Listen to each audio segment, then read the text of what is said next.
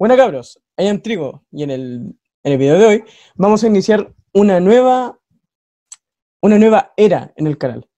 Porque vamos a empezar con eh, entrevistas como tipo podcast, con algo llamado Al aire, con I Trigo.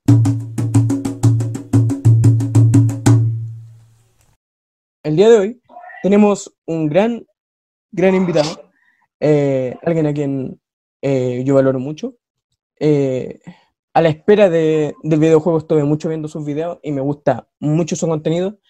Quien acaba de llegar a los 18.000 suscriptores, él es Iron. Hola, hola, ¿cómo están? Un gusto saludarlos a todos y a cada uno de ustedes. Muchísimas gracias por el espacio que nos estás dando. Muy contento porque nos estás invitando a este nuevo espacio en tu canal y qué gustazo. Ya sabes que a mí me gusta platicar y debatir, entonces pues adelante, listos a todo lo que se venga, hermano. Genial. Eh, no, gracias a ti. De verdad, gracias a ti porque pienso que yo soy un canal como súper súper chiquitito y está genial que hayas aceptado. Bueno. No, no, no, adelante, no pasa nada, te puedo repetir, aquí andamos, aquí andamos, gracias por la invitación. Ya, a lo que nos convoca. El día de hoy vamos a hablar de The Last of Us 2.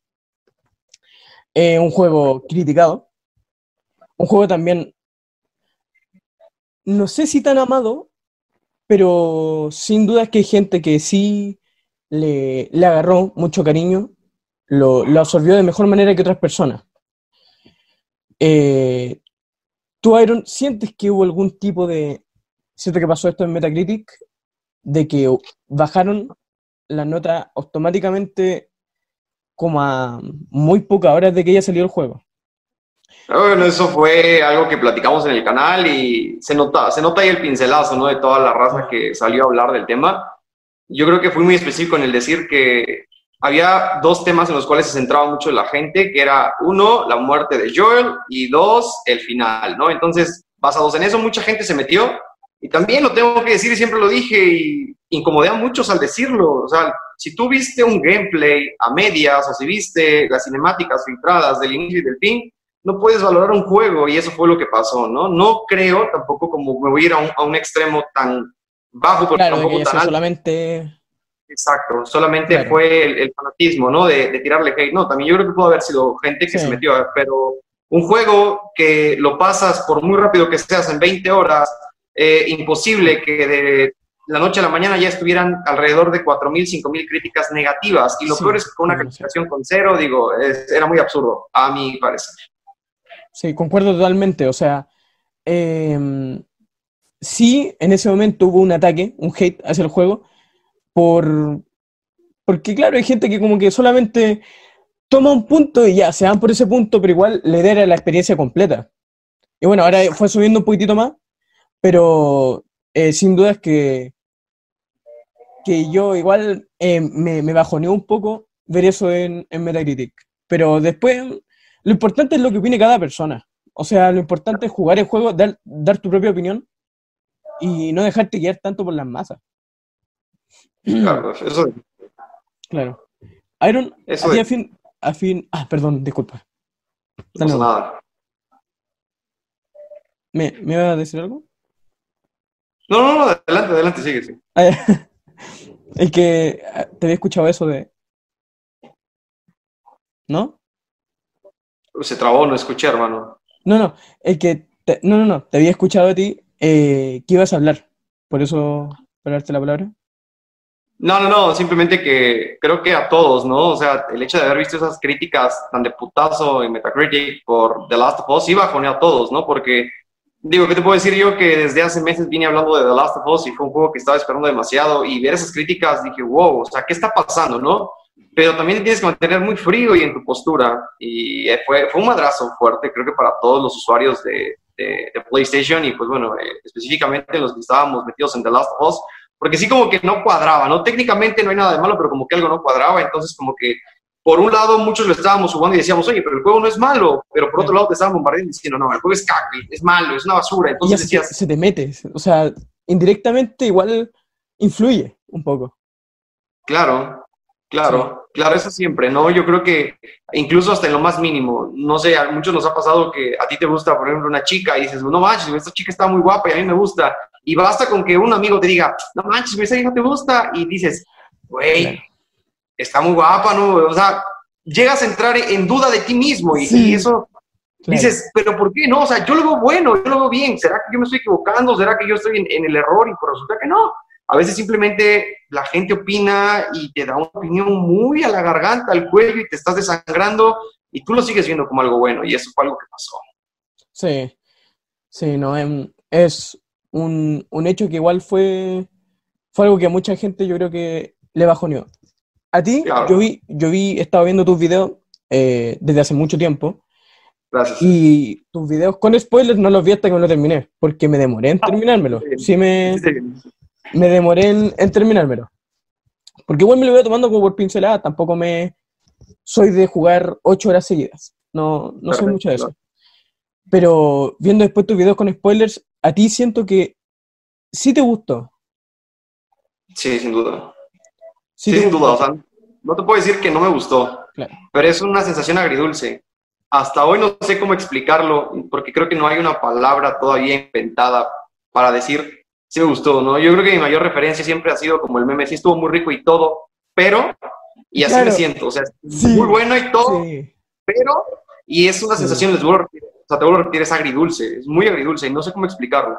Y he tratado estos videos de hablar de ese tema, pero me cuesta mucho trabajo poderla proyectar porque el juego me gustó, te miento si te digo que no, o les miento si les digo que no, y fui muy claro en decir, o sea, no desperdicié dinero, porque al final de cuentas no soy un youtuber, ni me considero youtuber, ni me considero un gamer profesional, nada, yo simplemente soy un usuario de PlayStation que tuvo el acceso por trabajo y dedicación y chingas a poder comprarme el juego, me lo compré y en este punto estoy así como que y no voy a desperdiciar esa lana que gasté en este juego simplemente por una crítica mala. Vi las partes buenas, malas, a pesar de que es un juego fabuloso y que es para mí el videojuego, mi videojuego favorito, o más bien la entrega favorita que había tenido es The Last of Us, pues cuando jugué el 2 dije, bueno, lo voy a disfrutar. Con sus pros y sus contras lo estoy disfrutando de maravilla. Claro, sí, no, em, yo sinceramente sí me gustó. Sí me gustó, pero eh, yo, claro, tampoco sabría cómo expresarlo, pero no lo sentí como de las sofás. O sea, eh, no lo. ¿Cómo explicarlo? No, no sentí ni parecido a la sensación que siempre me trae el uno. Ya, te entiendo. Como, que no me dio ese. Habían partes como que, no sé, a mí lo que siempre me ha gustado de Last of Us es que a mí siempre me ha hecho llegar así como a la. Y una historia como, si bien lo vemos no es tan compleja, pero lo bonito es toda la experiencia en su totalidad, ¿cierto? Te, diré algo que, que noté, perdón que te interrumpa. The Last of Us 1 lo que tenía es que si bien no había ni pena ni gloria en todas las muertes, pero sabían conectar y nos dolían. O sea, desde que muere Tess, es como de, ¡oh, Tess! Y si bien no murió de una manera heroica, murió como perro, la verdad, después de, demostrarle a Joel que estaba infectada, eh, decide mejor terminar su vida y ganar tiempo, que al final de cuentas no valió para nada, porque seamos honestos, no, logró... Fue un par de disparos y listo. O sea... Exacto, no valió para nada, o sea, su muerte no fue heroica, la gente no se confunda, no fue una muerte heroica la de Tess. Tess murió y salió por el camino fácil, sí, tal vez se cargó a dos de los, de los militares, pero hasta ahí. Después vino Sammy Henry y también, o sea, lo que, lo que hizo muy bien esto es que venías de, de, una complejidad en el gameplay y de situaciones difíciles y complicadas y tanto esfuerzo que tuviste para sobrevivir, la traición, porque recordemos que, que Henry te traiciona, te traiciona en un punto y cuando llegas a la playa, él le dice a Sam, tranquilo, o sea, va a bajar el arma y no va a disparar, porque él sabe perfectamente que él hubiera hecho lo mismo. Sobreviviste y tenías un chance y lo sabes. Entonces, había como que una complejidad en el gameplay, pero era lineal, no te perdías esa emoción y cuando morían los, los personajes, a pesar de que eran secundarios y que simplemente los habías conocido en una fracción de tiempo de, de, jugabilidad, en la redundancia del gameplay, te sentían, o sea, te transmitían algo. Yo creo que aquí, al ser tan extenso The Last of Us 2, te pierdes y no lo podemos decir de otra manera, te pierdes. O sea, a veces te pasas, y ahorita que estoy volviéndolo a rejugar, te pasas una hora luteando, buscando artefactos y ya te perdiste de la sensación. O sea, a veces hasta se te olvida qué estás haciendo ahí o cuál es tu objetivo. Creo que a mí lo que más me pasó, y lo puedo poner la mejor referencia, es en Seattle, en el día uno. O sea, cuando vas a ir a buscar a los Wolves, Te pasas todo ese tiempo del banco a, la, tienda, de música, a, la tienda de mascotas, a la cafetería, después al domo y, después como... Llega el punto en que te olvidas qué estás haciendo ahí. Entonces, por eso a veces ciertas cosas siento que no conectan también. ¿Por qué? Porque tanta extensión que hicieron, que si bien no es mal en la jugabilidad, se agradece, pero el nivel narrativo te hace que te pierdas y eso hace que mucha gente diga, The Last of Us no tiene mucho sentido o no logra conectar. ¿Por qué? Porque te pierdes en muchos, en muchos puntos de la trama. Sí, era, era, era mucho. Encuentro que fue excesivo en, en muchos momentos, sí. Eh, un juego bueno no tiene por qué ser tan largo o la jugabilidad tan larga, o sea, em, me demoré como 36 horas, algo así. Y... Mm, podría decirte ahí que sí hay juegos que valen la pena. Por ejemplo, te puedo poner un ejemplo muy claro como The Witcher 3 y Fallout 4, que son juegos que puta, exploras a morir. Yo creo que uno de mis juegos favoritos también es Fallout 4 y lo disfruté como no tienes idea. Y es un juego larguísimo. o sea, hay opciones secundarias, pero sabes que al final no te pierdes. Y creo que por ahí dicen los nenes con los nenes y las nenas con las nenas. Bueno, en México lo decimos así. ¿Y a qué hacemos referencia? Bueno, hay juegos que están dedicados para eso. Y ya sabemos a lo que le vamos a tirar.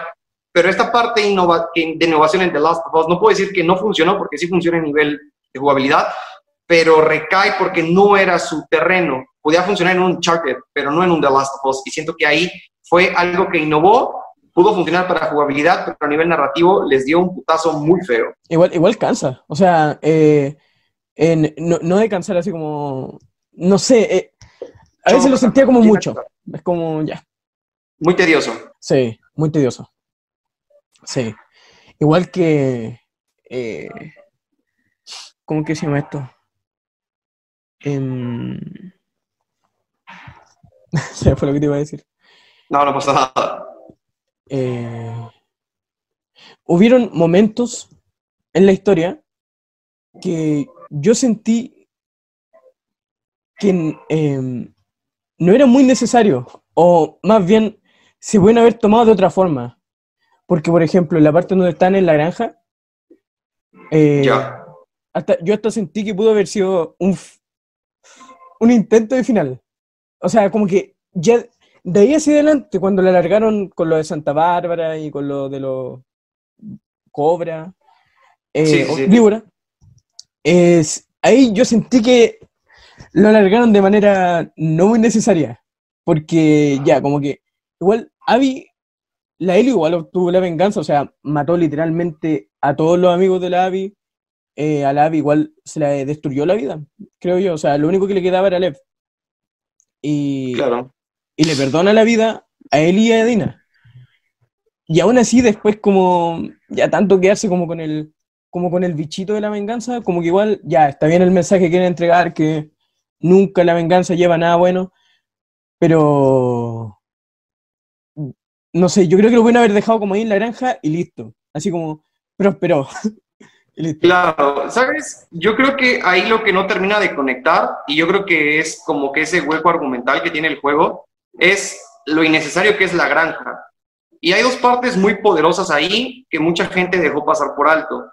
Y me encanta, ¿eh? A mí la primera es la de Tommy. Cuando llega Tommy, ya casi ciego de un ojo, llega cojo y se sienta con un mapa y le dice, oye, hace tiempo fue a Jackson un comerciante y le platiqué de la situación y resulta que él también me platicó y comerció con una tipa muy musculosa, cabello largo y que iba acompañada de un chico.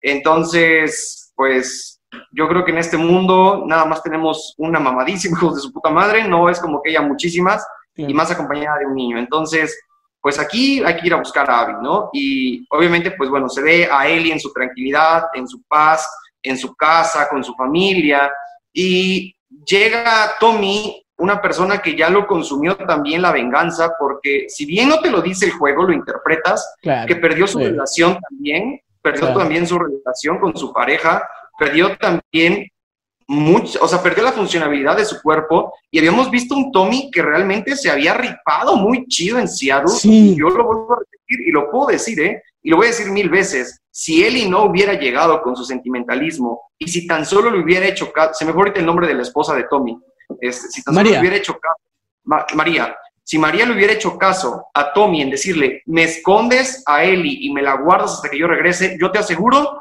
que Tommy regresaba con la venganza. Sí. Definitivamente, bro. O sea, eso, no se, eso es innegable. innegable. O sea, Tommy estaba matando Wolf a diestra y siniestra. Que Tommy, a pesar de, que haber, de haber cometido un error garrafal, como el decir sus nombres cuando se presenta con Abby, Tommy era un perfecto badass. Tommy era un cabrón que estuvo con Joel y no por nada de su hermano. El punto de esta situación que te comentaba es, es muy poderosa esa escena porque eh, él le dice, bueno, ¿sabes qué? Se, se, cambian los papeles. Recordemos que cuando pasa lo de Jacksonville, Tommy no quería ir a lo de Seattle. Mm. Y él lo motiva a ir y es como de, oye, no chingues, o sea, si hubiéramos ido al revés, Joel ya estaría a mitad de camino de Seattle. Entonces se cambian los papeles y llega Tommy y le dice, yo no puedo ir, o sea, veme, estoy ya hecho caca, güey, necesito que vayas tú. Yo ya te di todas las pistas, vas a dar con ella. Y ahí Eli valora, ¿no? Lo que está en juego y decide que no va a ir, ¿no? Que no puede ir. Eh, Tommy se para de la mesa y ahí creo que queda muy marcada cómo rompe su relación con Eli y le dice, eres una hipócrita. Y se sale y se va. A esa ledina y hace su relajo. Pero deja ahí muy claro algo, y sí es muy cierto. Es, es muy hipócrita que Eli quisiera venganza a un inicio, y no es que no la haya podido completar, su sentimentalismo y su falta de experiencia al ser un cazador, porque en este momento realmente Eli se volvió un tipo de cazador porque nunca había hecho acciones motivada por la venganza. La verdad, o sea, Eli era una niña que quería meterse al mundo adulto y vio las consecuencias. Matar a una embarazada no le costó que supieran dónde estaban todos. Le costó la vida a, a, este cabrón de... Ah. Eh, Owen. No, no, no, no, es de Jesse, perdón. Le costó la vida a Jesse, le cuesta la pierna y la visibilidad a Tommy, le cuesta una putiza. un segundo, es que se cortó la, grabación. No pasa nada, no pasa nada. Eh, comentaba yo que, que, lo que le costó tanto a Eli eh, en repercusión por, por haber hecho esta situación de, de, venganza, pues que perdiera mucho, ¿no? No pudo completar su venganza porque Abby estuvo un paso adelante y Abby regresó justo cuando Ellie acababa de matar a Owen y acaba de matar a, la pareja de Owen, ¿no? Entonces, e, esa parte de la, de la granja es muy poderosa, esa es una parte porque deja muy claro que Ellie flaqueó y se le olvidó y cayó en su zona de confort y que Tommy había salido de su zona de confort. Pero una cosa que yo creo que a muchos molesta y yo creo que ahí es donde deriva cierta molestia que es justificada, es todo el peso moral que tenía Ellie y que necesitaba la venganza porque ella sabía perfectamente que no podía seguir viviendo ni poder seguir adelante si Abby estaba viva. ¿Por qué? Porque al final no se trata de que Abby mató a Joel, sino que Abby le quitó la oportunidad de pedirle perdón a Joel y de poder arreglar su relación. Entonces, Ellie no podía avanzar porque, porque no se trata de que Abby siguiera viva. Exacto, no, no se trataba de que Abby siguiera viva, sino que por culpa de Abby, por menos lo que yo entendí, por culpa de Abby, haber matado a Joel le quitó a lo que era lo más parecido a su padre, pero le quitó también la oportunidad del perdón y de la misericordia. Y es algo con lo que no podía lidiar Ellie, porque sabía que se había portado muy culera con Joel durante mucho tiempo y que desperdició también años importantes en esa relación. Entonces, yo creo que esa parte de la granja realmente sí es como que hace que haya una confusión porque te motivan a ir por venganza, pero a las dos horas de terminar la granja y estar en la jugabilidad de, Santa Bárbara, pues te das cuenta que ahora resulta que Eli ya no quiere la venganza. O sea, entran muchas cosas en juego, ¿no? Muchas cosas en juego. La historia de Abby, encontrar a Abby, que era la sombra de lo que era ella, o sea, toda desnutrida, toda quemada por el sol, sin su cabello, sin su musculatura, muy malherida, o sea, y tener la posibilidad de matarla. Yo creo que también lo que no te cuenta la historia, pero te hace entender, es que Eli se dio cuenta de que Abby ya había muerto. No de la manera que nosotros queríamos, pero Abby ya estaba muerta. Ya estaba hecha bolsa. Exacto. Ya Abby ya estaba muerta. Entonces Eli fue así como de, bueno, o sea, esta es una bolsa de papas, o sea, ya me da igual. Lo que quería era demostrarte que podía tenerte en mis manos y matarte. Pero tú ya estás muerta. Entonces, lárgate, haz tu vida, ya te quité todo lo que querías, amabas, vete. O sea, tú me dejas sin nada, yo te dejo sin nada, vete, vete e intenta hacer tu vida. En ella igual debió haber visto a, a Joel, porque Porque, claro, ella sabe que Joel hizo de todo, o sea, eh, que no fue una buena persona, pero al ver también a Lev, eh, ella yo creo que también se vio en Lev y dijo así como, ya, tú, tú ya pagaste lo malo que me hiciste y ahora sí, voy ando de él. Vete con él, algo así le hizo. La parte de las consecuencias, porque es muy poético y no quiero caer como a filosofar, porque al final de cuentas digo, solo es un juego, ¿no? Porque no creo que traten de darte tanta filosofía, pero te das cuenta que también Eli, como dices, se ve reflejada y está viendo el mismo escenario que pudo ver Marlene, que era precisamente, pues, a la chingada, ¿no? O sea, vete, o sea, vete. La vida sola se va a encargar de cobrarte todo lo que hiciste.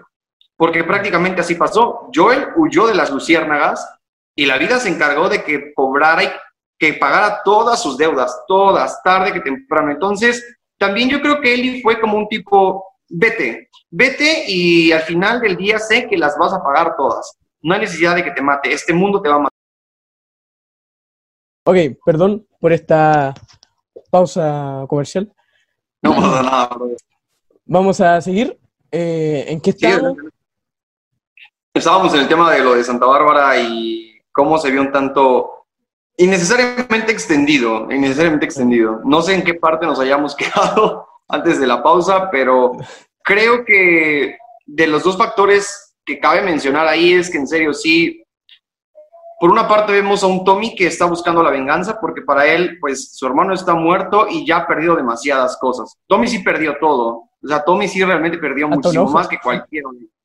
Porque Tommy perdió a su hermano, porque Tommy perdió a María, porque Tommy perdió su movilidad, su capacidad de pelear y sigue igual las cosas, ¿no? Por otro lado, estamos viendo una Ellie que no podía dormir, no podía estar en paz porque las pesadillas eran constantes y necesitaba matar a Abby no precisamente matarla y hacer un cagadero, sino que ella necesitaba saciar su necesidad del vacío que había dejado Joel, porque para Ellie, que si bien no lo explica el juego, pero ese entendimiento, bueno, al menos a mí eso me dio a entender, es precisamente eso, o sea, que Ellie necesitaba matar a Abby, ¿por qué? Porque le había quitado más allá que a Joel, sino le quitó la posibilidad de poder seguir adelante con Joel y se dio cuenta que pues fue muy visceral y perdió algo muy importante en ese trayecto que pues era la compañía de Joel. Entonces, pues bueno. Claro. Sí, eh, uno de los temas que ahora recordé que, queríamos que, quería tocar es, ¿tú sientes que fue muy, pero cuando digo muy es muy ignorada la... Porque mira, yo te voy a contar así como, como yo me imaginaba un poco igual el... Yo imaginé que Eli al final iba a terminar entregando, entregando su vida, de alguna u otra manera, en The Last of 2 para que hubiera buena cura. No sé, tenía esa esperanza. ¿Tú sentiste que el tema de que Ellie es inmune fue prácticamente ignorado? Porque tampoco es que hayan visto una conversación entre Dina y Ellie muy larga, muy extensa, sobre eso, como que pasó desapercibida su inmunidad. ¿Tú sentiste sí, eso? La verdad. ¿O crees que era como algo secundario? Mm, lo dejaron muy secundario. Yo creo que su estrategia aquí al final es tener tela que cortar para el futuro. No son tontos. Si lo dejaron así es porque planean algo o planeaban algo a futuro, ¿no? Esa era como que una reacción. Definitivamente sí han dejado a un lado el tema de la inmunidad de Eli porque pasa a segundo término. Pero es entendible porque también al final del día, pues ya no hay nadie que esté buscando una cura. O sea, las luciérnagas se extinguieron y la única esperanza que había pues era el papá de Abby y está muerto, entonces ya nadie busca una cura. Eh, todos los que estaban buscando una cura, vemos una parte en el museo del tipo que deja ahí todas las notas en el museo cuando es el flashback de él y de Joel, que dice, yo maté por ustedes, yo hice muchas cosas terribles por ustedes, pero todo iba a ser por un propósito. Y de cuentas me mintieron, nos mintieron, son unos mentirosos, y pues ese es el legado de las luciérnagas, los grandes mentirosos, gracias a Joel, porque no eran no eran unos mentirosos. O sea, realmente, si lo ves desde ese punto de vista, las luciérnagas sí eran la esperanza del mundo posapocalíptico. no, no, de hecho, las luciérnagas eran bacanas, eran geniales. Sí, o sea, ellos cometieron muchos crímenes e hicieron un, un cagadero, lo podemos ver también en los cómics, eh, también la parte de pues estar reclutando pequeños precisamente para estar generando más sus filas, ¿no? Pero cometieron muchos pecados pero realmente ellos tenían un propósito que era encontrar la cura y es que sí la habían encontrado y a la vez no. Entonces, mi punto es, sí dejaron a un lado el tema de la inmunidad de Eli, como que sí se queda como que muy...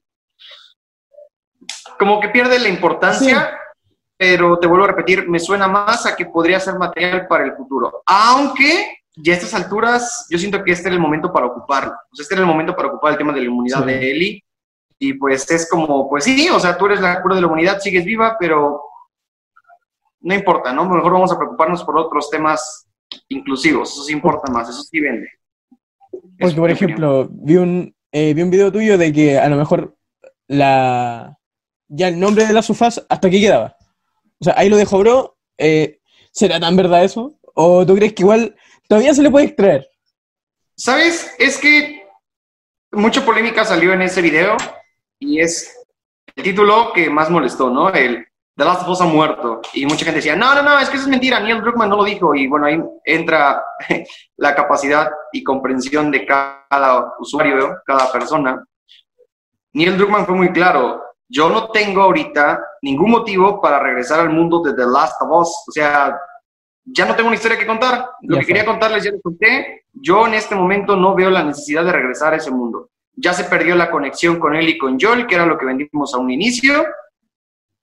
¿Qué más puede ser? O sea, yo le apuesto ahorita que sería lo más lógico que el siguiente tema es el cierre de la serie con el regreso de las luciérnagas, porque queda claro que hay muchas luciérnagas, hay un grupo de casi 200 luciérnagas y cada semana hay más y más y más y más y más. Y pues bueno, el hecho de que llegue Abby con las luciérnagas va a ser como de, pues yo les traigo la verdad de lo que pasó.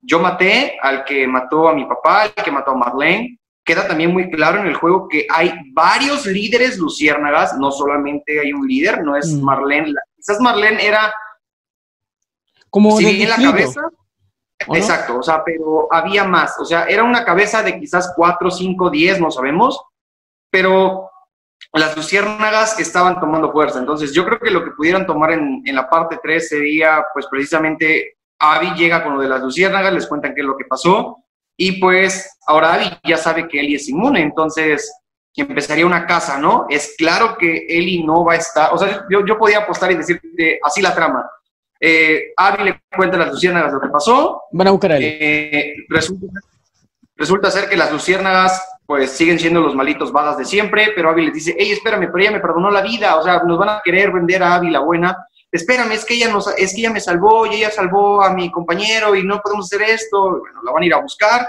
van a pensar que, están que está en Jacksonville, van a quemar Jacksonville, van a hacer un relajo en Jacksonville, Ellie se va a enterar de que lo que pasó en Jacksonville, Ellie va a querer entonces, en el camino se va a encontrar a Abby y a, y a, y a Lily y les van a decir, espera, yo te voy a ayudar, este, podemos hacer esto juntas y poder femenino, entonces yo te voy a ayudar a llegar a las luciérnagas y te la puedo vender, o sea, de verdad, y es que no le encuentro otro sentido, o sea, si no es para eso... Sí, ¿para qué? ¿Para qué más?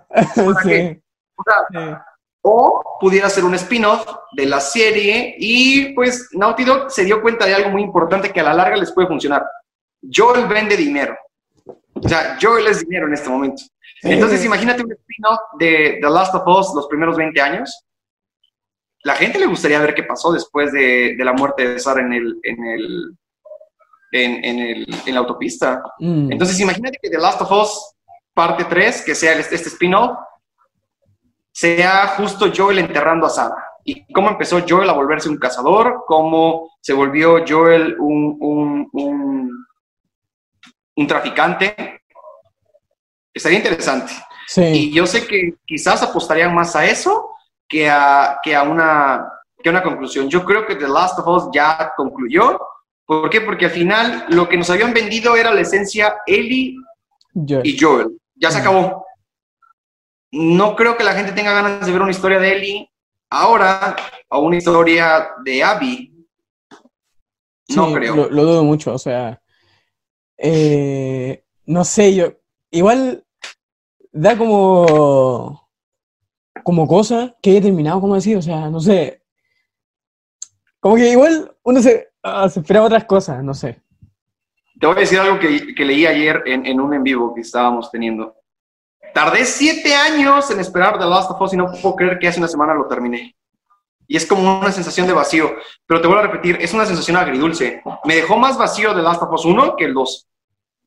No, el 2. O sea, definitivamente me dejó más un vacío la parte 1 que la parte 2. La parte 2 para mí sí fue como un, ok, ya, o sea, fue. Eli puede morir bien en este punto y su muerte no va a cambiar nada. Ya no hay salvación para la humanidad, ni tampoco hay importancia por buscar una cura. Eli puede morir, ya no tiene nada que perder. Entonces, ¿cuál es su propósito de vivir? Es mi opinión. Claro. Sí, sí, no, lo, lo, de, lo, de, lo de Joe, yo igual lo sentí como eh, muy apresurado. O sea, no sé si que habrá sido como cuestión cosa mía que como que igual me hubiese gustado haberlo jugado un rato más. es eh, que sí pasa eso, o sea, yo he leído muchos comentarios y creo que los más asertivos son precisamente que creo que lo que queríamos todos era jugar con Joel un ratito nada más. No pedíamos más, ¿eh? O sea, solo poder jugar con Joel un rato, disfrutar a Joel un rato. Igual, sabíamos que iba a morir, o sea, era como... Claro, o sea, Joel merecía morir. O sea, Joel merecía morir. Eso es. Joel no es un ángel, no es una buena persona. O sea, Joel es un antihéroe. No lo puedo comparar a la par.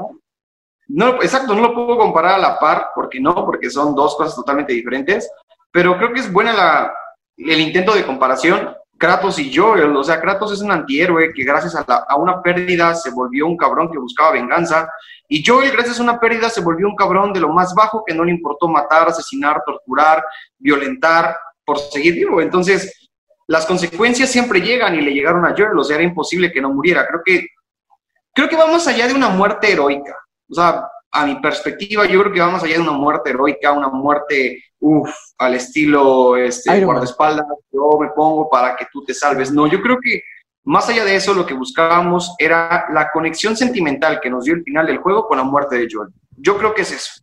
¿Por qué? Porque incluso te duele más, o sea, es que es difícil de explicar, porque algunos me van a decir, es que lo que trataban de con la muerte de Joel es que te diera odio, y sí lo provoca, o sea, realmente, ya que vuelves a jugar el juego, disfrutas mucho estar matando a los pinches Wolf que estuvieron ahí para la muerte de Joel, la verdad lo disfrutas mucho, o sea, igual, o sea, se va a escuchar mal lo que voy a decir, pero igual cuando muere Owen y muere Mel, ves así como que, güey, se lo merecían, o sea, si, tanto te, si, tanto te, preocupaba estar embarazada, pues no hubiera sido, ¿no? Entonces, son las consecuencias. Pero, la, neta, o sea, es la verdad, güey, o sea, te va a escuchar mal lo que estoy diciendo, pero es, es en serio, o sea, lo disfrutas, o sea, así como que, bueno, o sea, sufre tú también, pinchavi, ¿no? Ve a tu nalguita ahí muerto y ve, ve a ella, ¿no? Pero ese no es el punto, el punto es prácticamente que yo esperaba que la muerte de Joel significara un poco más que solo una venganza incompleta. Esa es mi, percepción. Sí, sí, no, es... Sí, es verdad, lo, de la muerte de Joel igual es, es, un, tema. Yo creo que influyó mucho en muchas personas. Es aquí una pregunta súper importante. ¿Tú crees que de la Us 2 va para Gotti? Tenía yo mi idea y lo platiqué y mucha gente me preguntaba, ¿tú crees que vaya para Gotti? Y yo les decía, denme chance de jugarlo, pasármelo y les puedo dar mi opinión. Mira, en la historia de los Gotis, a excepción de Overwatch, hay juegos que se lo merecían, se merecen ese, ese, ese galardón del juego del año, porque pues bueno, las casas productoras buscan precisamente eso, darte un producto, el servicio del videojuego, y qué mejor que, te que seas catalogado el juego del año. Varios factores influyen. Eh, la banda sonora, eh, la jugabilidad, la accesibilidad del juego también, pero también cuenta mucho la historia. Y no se trata de que sea algo que todos amen, ¿no? Pero es que hay juegos que sí brillan demasiado. Te voy a poner el ejemplo de cuando fue el God of War. O sea, brother, o sea, indiscutible, se lo ganó. ¿Por qué? Porque aparte de la jugabilidad, los gráficos y la banda sonora, tiene una historia chingoncísima. Para, mí el mejor de PlayStation 4, siendo sincero. Es que en serio, o sea, yo cuando leí las reseñas dije, uy, o sea, es muy arriesgado decir que The Last of Us va a ser el mejor, el mejor exclusivo de Play 4. No lo es, creo que puede ser el número 2, sin problema alguno, pero el número 1 se lo lleva God of War. Entonces, mi punto es, The Last of Us, sí, The Last of Us cuenta con una muy buena banda sonora, cuenta con una muy buena accesibilidad, cuenta con una muy buena jugabilidad, pero la historia sí cae muchas veces. y el hecho de que tenga huecos argumentales, porque sí los tiene, y se tiene que señalar eso a huevo, eso es lo que le va a pesar. Creo que hay juegos muy buenos como el Doom Eternal, que es indiscutiblemente va a estar para el GOTI, y viene ahorita el Ghost of Tsushima, entonces, digo, yo creo que una vez que salga el Ghost of Tsushima, ya podríamos poner ese, esa pregunta más clara, pero para mí puede estar, puede estar nominado, pero no lo va a ganar. O sea, no lo va a ganar. Y esto no quiero que lo malinterpreten por, por un tema mal enfocado en el tema del progresismo y demás, pero es importante decirlo. O sea, no te puedes, no te puedes poner la bandera de colores y creer que por ponértela te mereces el sol, la luna y las estrellas. Eso va a influir. Con todo. Eso va a influir y claro que va a influir para la toma de decisiones, pero yo me estoy, y lo menciono desde hace rato, lo vuelvo a mencionar, aquí lo que importa es jugabilidad, accesibilidad los gráficos, la banda sonora y obviamente la historia. Y The Last of Us cuenta con 4 de 5. Y es que al final la historia es lo que más pesa. Yo creo que va a ser nominado, pero no creo que se, que se lleve el juego del año. No creo que se lo lleve.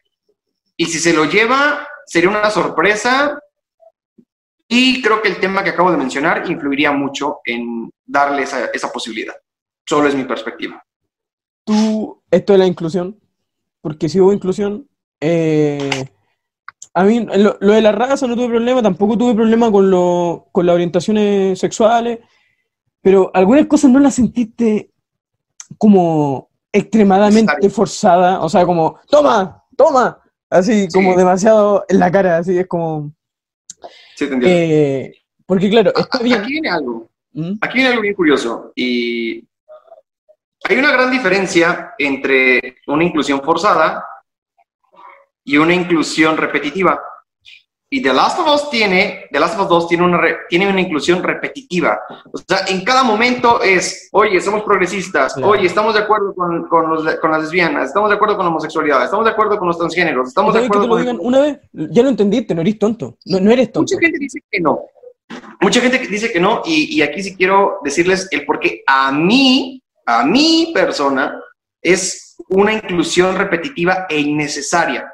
Ahí te va. En el capítulo 1 solamente vimos el tema de la diversidad de géneros dos veces. Cuando Ellie se da un beso con... Con, con, con, no, no, en el 1, en el 1. Ah, se da un beso con... Eh, Riley. Riley. Riley. Ah, exacto, sí, sí. Cuando se da el beso con Riley en el centro inicial. Y dos, cuando se menciona que, que, este cabrón de Bill es gay. ¿Por qué? Por el tema de la revista. O sea, lo confirmas, si bien no se había visto que era su, su, pareja, pero él siempre decía, es mi amigo, es, mi amigo. Es mi amigo y al final se confirma que no era su amigo, sino era su amante y con esa revista gay. Claro. Ya, no hubo más, pero no quiero que nadie se lo tome mal, pero yo puedo preguntar, ¿era necesario que existiera Dina? No. O sea, el propósito de Dina es ser la novia de Ellie y estar embarazada. Perdónenme, pero es solo para lo que sirve el personaje. Era sobre Torbo igual. O sea, eh, yo la sentí así. Eh, tampoco me quería ah, mucho con Dina. El tema de que Dina esté ahí es solamente para llenar el hueco de que Ellie se puede relacionar y tener una pareja. ¿No? Entonces. Eso sí, pregunta, me, me, gustó la interacción. No es necesario. Y hubo muchas veces en las cuales Ellie se está abrazando con Dina, se está besando, eh, tratan de hacer, de, o sea, intiman, porque si intiman, no se ve, pero tienen, ah, o sea, tienen relaciones. Eh, entonces, muchas veces es como que, ok, ya me quedó claro que es tu pareja, ¿no? Ya me quedó claro. O sea, en cada narrativa que había, en cada, en cada parte de diálogo que había él y Dina, era como, o esos chistecitos, ¿no? Así como de, oye, adivina que, que, me amas, y es como de, ah, este, estoy embarazada, pero el niño no es tuyo. Ah. o sea, hubo cosas como que trataron de ser comedia y no funcionan, a mi parecer. No tengo ningún problema, al final de cuentas, yo te puedo decir que he sido muy, muy, muy directo en las veces que he dicho, a mí las preferencias sexuales de las personas no me interesan y no es ni a favor ni en contra, simplemente que yo me preocupo por mí, por mi sexualidad, por lo que yo quiero me da igual lo demás. Es que yo creo Pero ¿Mm? llega la parte en la que dices, bueno, ok, yo ponía el ejemplo el otro día en un video y, creo que, es, que es un ejemplo un tanto claro. Imagínate una película que se enfoque totalmente en la diversidad de géneros, ¿no? Y que hable del feminismo, de la homosexualidad, del lesbianismo, los transgéneros, todos esos temas, ¿no? Imagínate, una película 100% de eso. Pero cada que pueden van a recordar que los discriminan o que hay personas que no lo quieren y no, no, no, es que hay gente que lo odia y hay gente que lo odia y es que es una, es una abominación y, o sea, porque son comentarios reales de gente que lo hace. ¿Qué dirían estos grupos? Oye, déjame disfrutar mi película que vine a ver porque a mí me interesa esto. No es necesario que me estés diciendo cada rato que nos odian porque ya lo sé. Sería incómodo, ¿no? Bueno, ese es el, el, otro lado de la moneda de estar viviendo una experiencia en un videojuego que no te interesa estar abordando esos temas, pero los estás viendo. ¿No afecta la jugabilidad? No, no la afecta. ¿La empeora? No, no la empeora. ¿La mejora? No, no la mejora. Simplemente es algo que está ahí y que es La pregunta es, ¿por qué tengo que estar viendo algo que simplemente no me interesa? Y esa es la gran diferencia entre ser tolerante y decir muy claramente que pues no, no es algo que te interesa estar viendo y creo que es respetable. No afecta en nada, pero simplemente yo creo que sí hay cosas que fueron un tanto innecesarias. Punto. Yo, yo, a mi parecer, igual me gustó la interacción entre Dina y Ellie. Eh, siento que igual eran como una pareja, se sintió como igual em, orgánico. Pero sí hubieron momentos que quedaron como... Ah, y tampoco como que uno calzaba con Dina, como que tampoco es que uno realmente empatizara con Dina o que tuviera mucha profundidad. Ajá, no, o sea... profundidad.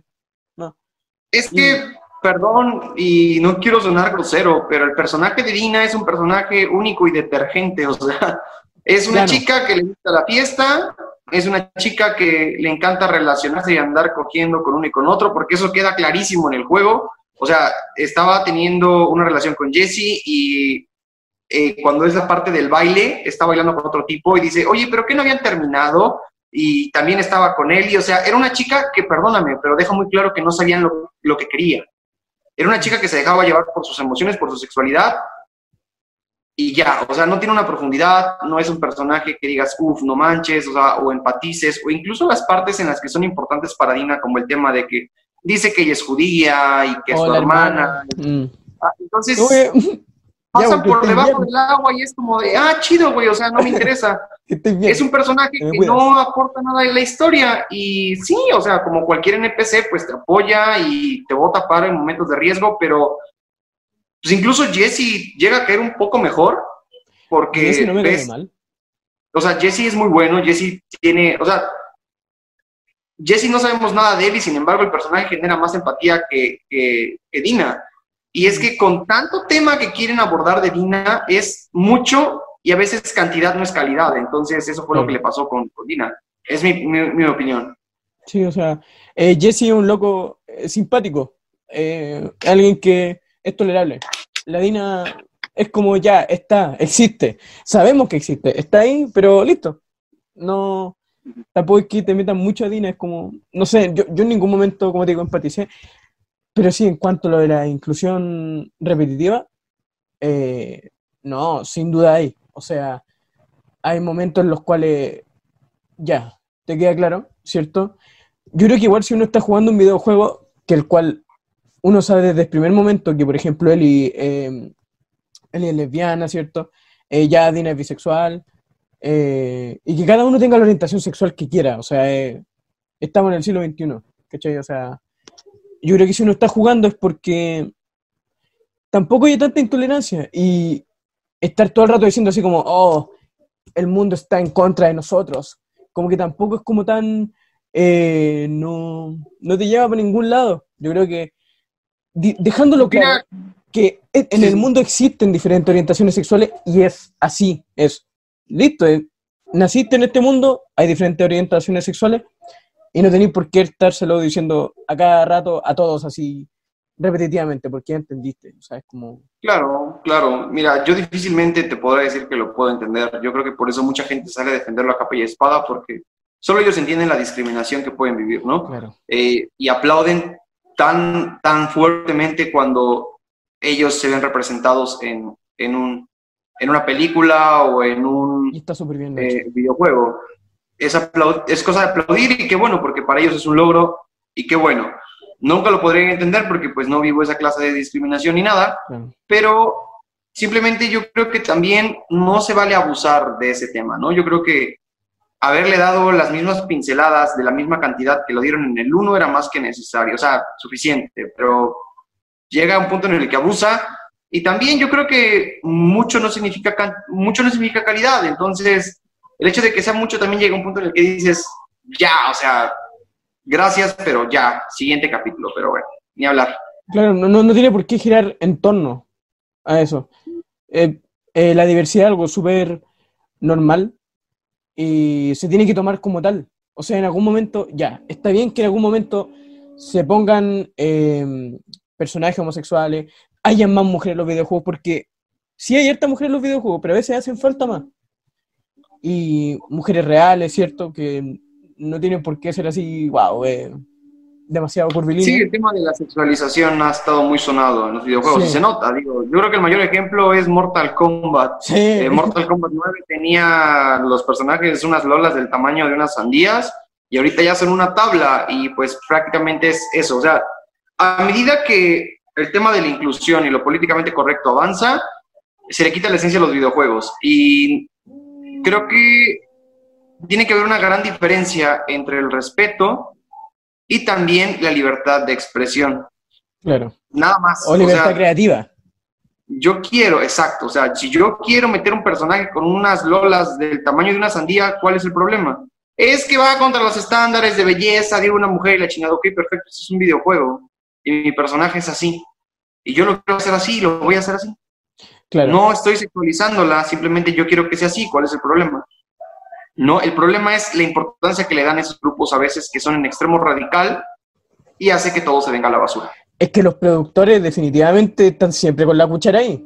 O sea, eh, todo lo que es, eh, no sé, marketing, eh, que la gente tenga buena, siempre está ahí. O sea, Mira, cualquier tema que genere polémica es un tema en el que hay que subirse al tren. Al final esto es mercadeo, es una mm. estrategia de mercado que empresas a nivel mundial lo están haciendo, pero yo creo que hay espacio para todo. Mi opinión respecto al tema de los videojuegos y el cine es la siguiente y es muy concisa. Yo creo que hay espacio para todo. No es necesario que lo metas en tu película ni en tu videojuego para ser inclusivo. Creo que puedes hacer una muy buena campaña y decir, estoy a favor y punto. O sea, pero al rato y perdón que lo diga, porque no lo digo de una manera racista, y yo sé que no tiene que ser así, pero al rato, si en una película una persona afroamericana muere, entonces la van a querer cancelar porque ¿por qué el negro de la película tiene que morir? Claro. me explico? Este, o por qué este, si en mi película o en mi juego el asiático es muy bueno en, informática, no, entonces túmame la película porque pues es un estereotipo de la gente este, de, de Oriente. Entonces digo, hay cosas que tienen que ser que se tienen que limitar, nada más, de la manera en la cual existen, porque sí, o sea, coexistimos, existimos, estamos aquí en este universo, en este planeta, y hay de todo y es respetable, pero yo creo que cada cosa tiene su lugar y puede ser una muy buena campaña inclusiva, pero pues no estarlo metiendo a cada rato en juegos y demás películas, esa es solo mi opinión. Claro, y de hecho, em, todo sería mejor si de vez en cuando simplemente eh, no se tuviera que estar diciendo todo el tiempo algo. O sea, en algún momento yo creo que va a ser tan normal que haya tanta eh, diversidad racial, porque el, el mundo, actualmente hay extranjeros en todas partes, todos se están cambiando de lugar porque hay, con este nivel de globalización, es mucho más fácil ser inmigrante. Y, y algo normal, es algo que está pasando, es algo normal que mucha más gente está saliendo del closet, algo normal que cada vez hay más diversidad en todo aspecto y en algún momento se va a normalizar. Pero en este proceso que estamos haciendo a normalizar todo, o sea, porque claro, yo, yo opino que debería ser normalizado que, que no te estén poniendo todo el rato en... Que la publicidad no sea eso, sino que simplemente un personaje es un personaje. O sea, va a tener lo que tenga que tener. Porque... Eh, sí, yo, te entiendo. Sí, creo que se me entiende, no sé si se me entiende. Sí, no, yo te entiendo, yo sé cuál es el punto. Lamentablemente, por ejemplo, en el tema de, de Naughty Dog, les estamos dando la razón. O sea, Naughty Dog dijo hace unos días, es un universo imaginario Y al final de cuentas, si no les gustan los personajes, pues lo siento, la propiedad de los personajes es de Naughty Dog. Entonces, si yo quiero hacer a Ellie casi casi un helicóptero Apache, lo voy a hacer. Claro, no sé. También, les- o sea, también esta opinión es darles la razón a ellos. Yo creo que simplemente hay cosas que algunos van a dejar pasar porque simplemente no les importa, algunos otros opinamos del tema porque puede verse lo que se avecina, ¿no? Que el día de mañana lo que podía ser algo normal y general, ahora ya tenga que tener inclusión por todos lados para que así estén a gusto todos. Entonces se puede acabar la industria del cine, se puede acabar la industria de los videojuegos, no en un futuro a corto plazo, pero ¿qué tal a mediano plazo?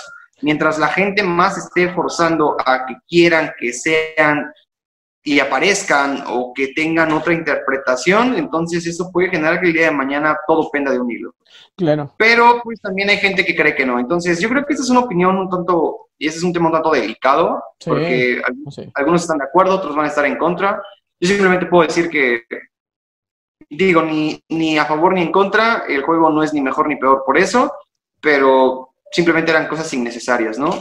Sí. Pero por otro lado, nos podrían decir si es innecesario y si no te afecta, entonces ¿en qué te afecta? Entonces, es hablar en círculos y jamás podrás dar tu opinión sin que te quieran poner el pie. Así que, ni hablar es lo que nos tocó en The Last of Us 2. Yo creo que algo que no- nos pasa a todos es que actualmente se está prácticamente idolatrando.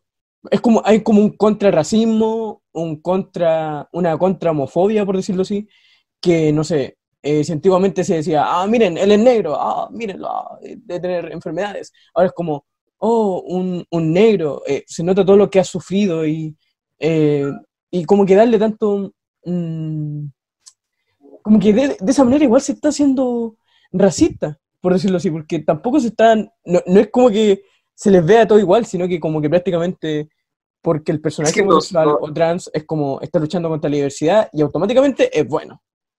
No, o sea, Es que te venden eso, ¿no? Digo, al final, te voy a repetir, para todo hay, para todo hay, y ya sería entrar a temas un poco más fuera de los videojuegos. sí.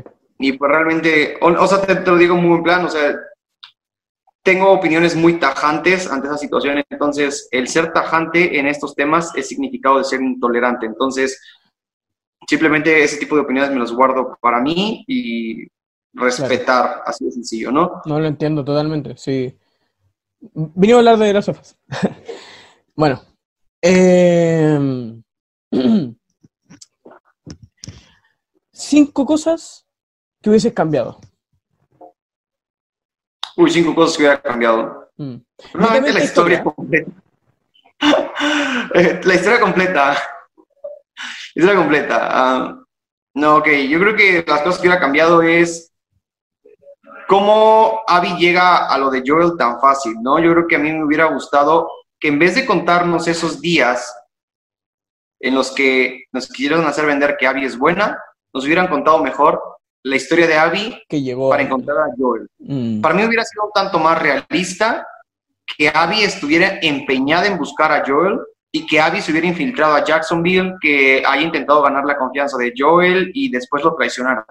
Eso me hubiera gustado más, como número uno. Como número dos, algo que cambiaría sería el final, y no por el tema de que no matemos a Abby, pero me hubiera encantado ver un final en el cual dejara una posibilidad en la cual algo pasara o algo fuera a pasar.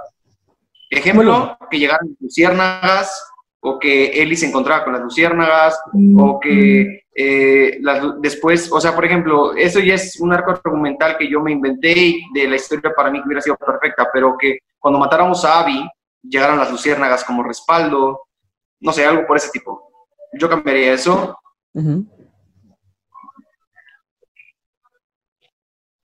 Uy, cambiaría las horas de juego, realmente son excesivas. Hay partes en las cuales sí se sienten un tanto flojas, entonces reduciría, reduciría el tiempo de juego definitivamente. Eh, reduciría, ese es el punto 3, el punto 4, quitaría la escena en la cual nos obligan a golpear a Ellie. Hubiera preferido que fuéramos Ellie defendiéndonos de Abby y que viéramos la impotencia de un personaje realmente fuerte. Vuelvo a conectarlo. ¿Y por qué? Porque al final es uno de mis juegos igual favoritos. En God of War 2 hay una parte en la que peleas contra el Coloso de Rodas y el Coloso de Rodas, a cambio de tú darle todos tus poderes para poder utilizar la espada del Olimpo, eh, en un último golpe el Coloso de Rodas te aplasta y ya acabas hecho mal, ¿no? Ahí es cuando llega Zeus a quererte matar y eventualmente te mata. Pero esa parte es muy buena porque lidias con la frustración de que si no te hubiera dejado casi muerto el Coloso de Rodas, quizás hubieras matado a Zeus en ese momento. Entonces no puedes pelear contra él, o sea, se nota la superioridad de Zeus en ese punto y entonces tú te desesperas.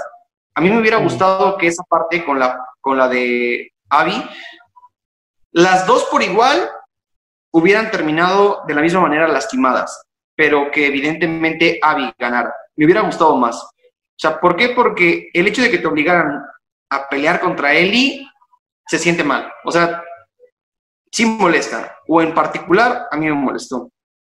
Esa es la cosa cuatro que cambiaría. Y la cosa cinco que cambiaría. Mm. Pues yo creo que nada más. Yo creo que nada más. Yo creo que cambiaría solamente esas partes. Lo que es la trama de Abby, la, muerte de, de, Joe, bueno, el final. Cambiaría yo la jugabilidad cambiaría yo el tema del combate con, con y contra Abby. Yo creo que nada más sería eso.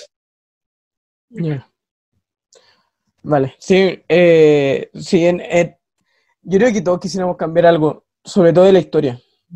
Como que, bueno, es algo también muy personal de cada uno, pero siento que todos concordamos en que no, era lo que, lo que esperábamos, ¿cierto? No, no era, o a veces siento que ni siquiera era como lo que nos vendieron. Hay, viene un tema muy controversial, ¿sabes? Mm, mucha gente dice que no, no nos gusta a todos porque no hubo fanservice. Y otra que los medios a través de los cuales nos mostraron los trailers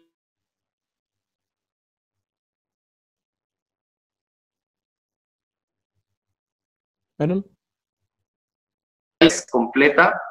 Hay una mentira en los trailers, porque hay, sí, sí podemos retroceder hasta los medios. Ya, ya. Eh, en, el tema de los medios, ¿por qué? Porque ahí viene el tema de los trailers que nos mostraron. Mucha gente, mucha gente dice que no hubo una, una mentira por parte de los medios, ¿no? mucha gente dice, bueno, es que esto fue debido a que pues querían guardar la historia y de lo contrario nos hubieran dado spoilers. Eso es una pendejada. Mira, Sí se ha visto en, el cine que hacen trailers no falsos, pero con información errática, debido a que, pues bueno, no nos quieren contar la historia completa. Pero aquí nos cambiaron el argumento de la historia y eso es lo que la gente no se da cuenta. The Last of Us iba a tratar de él y de Joel, no nos digan que no. Joel quizás iba a morir o él iba a morir, pero en el proceso íbamos a estar con ellos dos. Y eso desapareció. Desde el primer tráiler en el cual vemos el anuncio de las luciérnagas, e incluso nos deja bien claro, o sea, y la gente puede que se lo haya olvidado, ¿eh?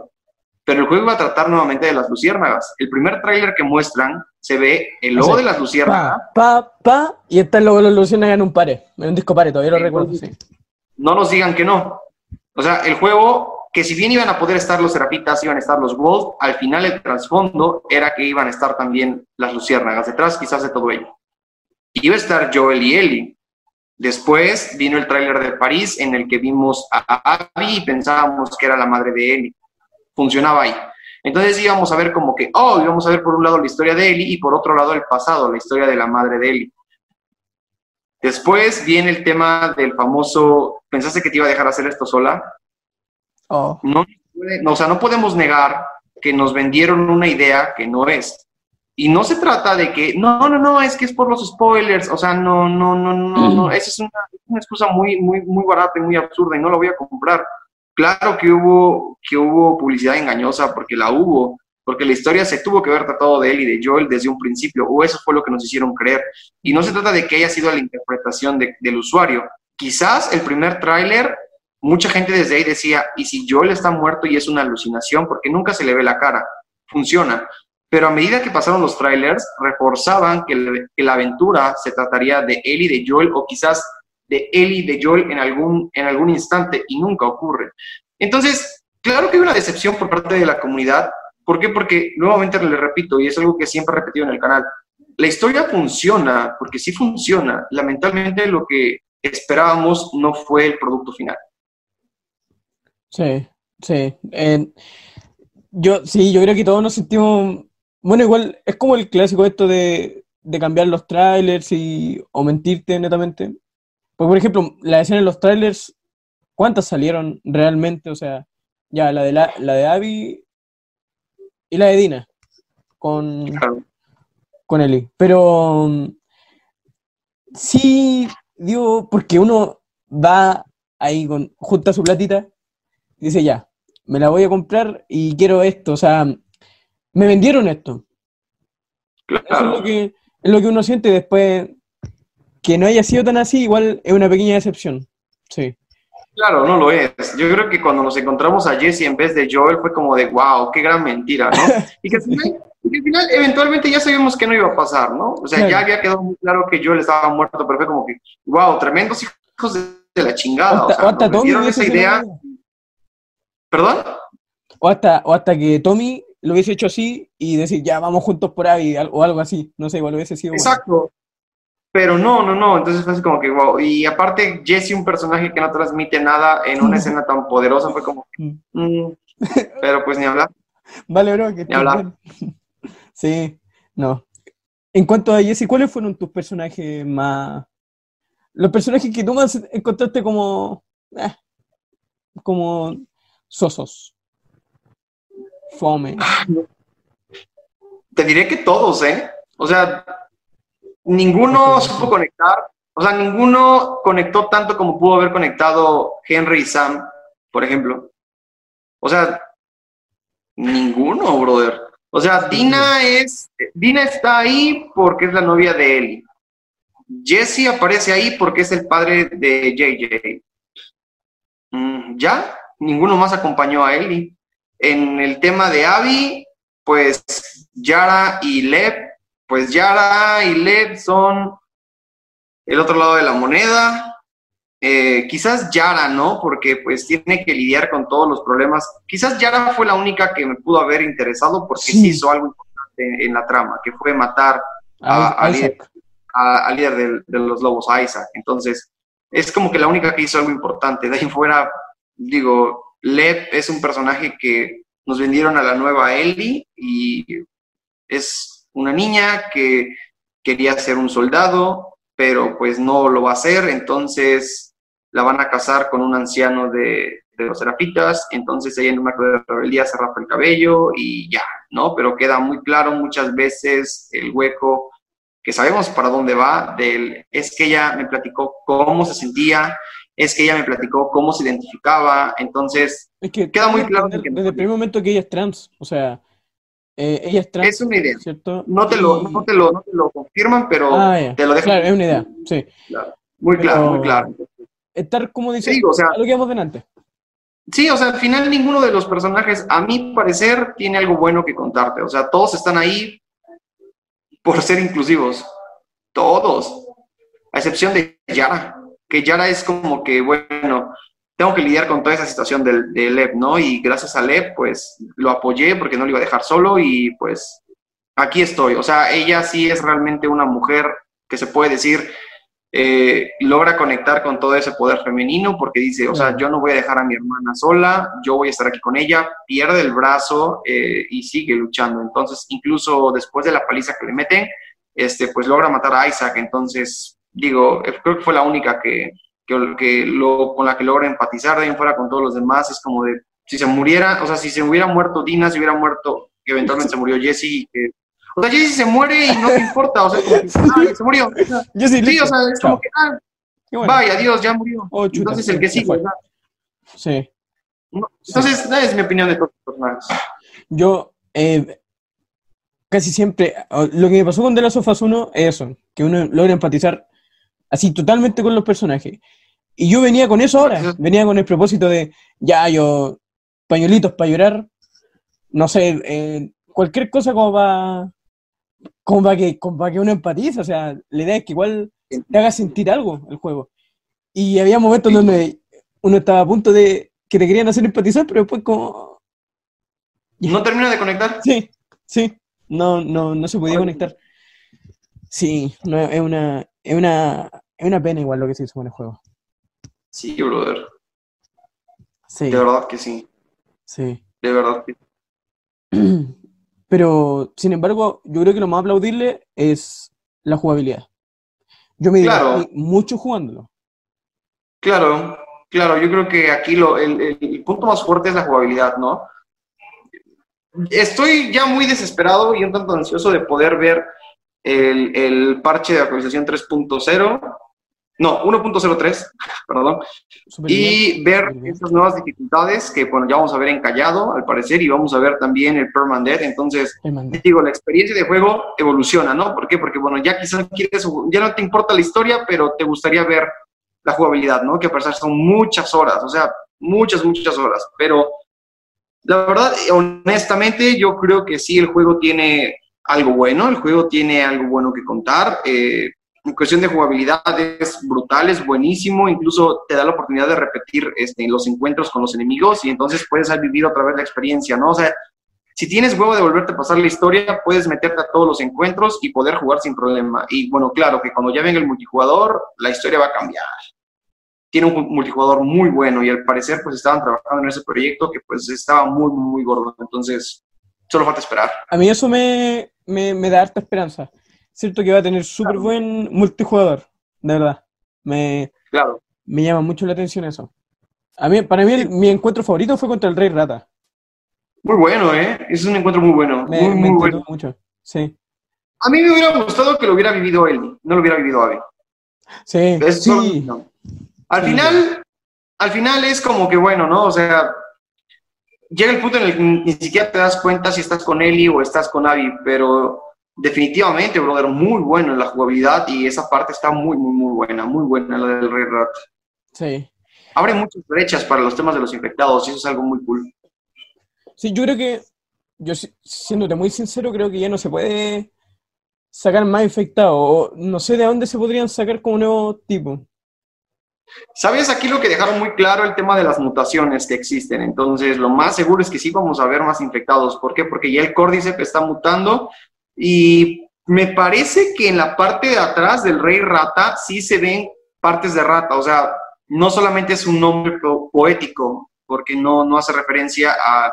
O sea, hace referencia al tema de, de los reyes, ra- o sea, del, del Rey Rata, Sí. de, de esa historia que cuentan que pues hace muchos años, bueno, no hace muchos años, sino es un fenómeno que existe en cuestión de que las ratas cuando están en espacios confinados y están muy pequeños, pues sus colas se quedan pegadas por sangre, heces y demás. Entonces, pues ellas tienen incluso hasta cierta jerarquía por encima de las demás ratas y les traen comida. Entonces, bueno, hay toda una leyenda detrás de, ese- de esa... Igual vi una, vi una foto de un Rey Rata en Wikipedia. Entonces, ajá, sí, sí, están ahí todos pegados. Entonces, Mm. Eh, yo creo que aquí lo que viene es que en serio, o sea, está mutando, ¿no? Está mutando, vimos tres nuevos tipos de infectados. Entonces, definitivamente, o sea, se puede abrir más panorama y yo creo que si llegara una entrega 3, pudiéramos ver incluso animales infectados, ¿no? No lo sabemos. Eso me gustaría pero ver. Parece ser que de, acuerdo al área geográfica hay ciertos tipos de infectados, sí y no. Mm, eh, en, en Santa Bárbara también hay tambaleantes y Eli nunca los había visto, solo los había visto en Seattle y después los ve en Santa Bárbara. Entonces eso quiere decir que el córdice está mutando y se está expandiendo a otros lados y es como que algo que muchos no habían notado. Y también depende mucho, yo creo que del cuerpo de quien lo aloja. Muy bueno, sí, sí, sí, sí. Claro. Bueno, estaremos llegando al final, Iron. Me gustaría Dale. ver si es que tienes algunas conclusiones, algo que quieras contar. Bueno, yo creo que definitivamente The Last of Us es una experiencia digna de jugar, de probar. Van a pasar los meses y cuando todo esto se calme, la gente que lo juegue después de meses va a decir, wow, qué buen juego, o sea, wow, sí, era lo que esperaba y qué juegazo, o sea, la gente va a olvidar y The Last of Us va a subir en Metacritic porque no se va, o sea, al día de hoy lo revisé, creo que ya estaba en 5.1, me parece. Eh, yo creo que cuando pase un mes de que salga el juego, el juego va a estar entre el 85 y el 90, eso sin duda alguna, eso de verdad, téngalo por seguro. Va a ser un juego que la verdad va a, causó mucha polémica, pero a medida de que pase el tiempo, la gente lo va a disfrutar y va a decir, wow, qué buen juego. Simplemente The Last of Us lo amas o lo odias y me hubiera gustado que fuera de otra manera. O sea, dijera Joel en el tráiler que tampoco pasó esa parte, me hubiera gustado. Sé que te gustaría que fuera de otra manera, pero no lo es. Entonces, pues básicamente así me siento, ¿no? Yo creo que The Last of Us es un juego que te deja una sensación agridulce, te lo dije al inicio de, de la entrevista. O sea, aún no encuentro una palabra en la cual pueda decir sí me gustó, pero a la vez no, o sea, es muy raro. O sea, estuvo muy rico y todo, estuvo muy sabroso el pinche juego, pero hay algo que no me termina de agradar. Entonces, definitivamente The Last of Us es un juego que cada quien tiene que valorar, cada quien tiene que vivir, cada quien tiene que explorar, porque The Last of Us 2 no se trata solamente de la muerte de Joel y el final sin venganza. Se trata de un gameplay de aproximadamente 15 horas que tiene una historia muy buena que contar, un trasfondo muy cabrón, muchos detalles que aún todavía creo que no hemos descubierto. Entonces, yo creo que hay que darle una oportunidad a The Last of Us y dejar a un lado los prejuicios y mejor disfrutar este juegazo. Sí. Esa es mi conclusión, brother. Bueno, Aaron, muchas gracias por estar, de verdad. No, no, no, no. Muchas gracias a ti, a todos los suscriptores. La espera del juego. Tu no, no, brother, Muy bueno, muy bueno. Se lleva muy bueno, muy bueno, yo nuevamente te agradezco a ti, a todos los suscriptores, por el espacio que hay en tu canal para mí. Te agradezco de verdad muchísimo. Me la pasé muy bien, muy buenas preguntas, muy, muy buen cotorreo. De verdad, te agradezco muchísimo por, por el tiempo y por la plática, brother. Estuvo muy buena. Ya, Aaron, eso. Eh, muchas gracias y nos vemos en un próximo video de Al Aire con Ian Trigo.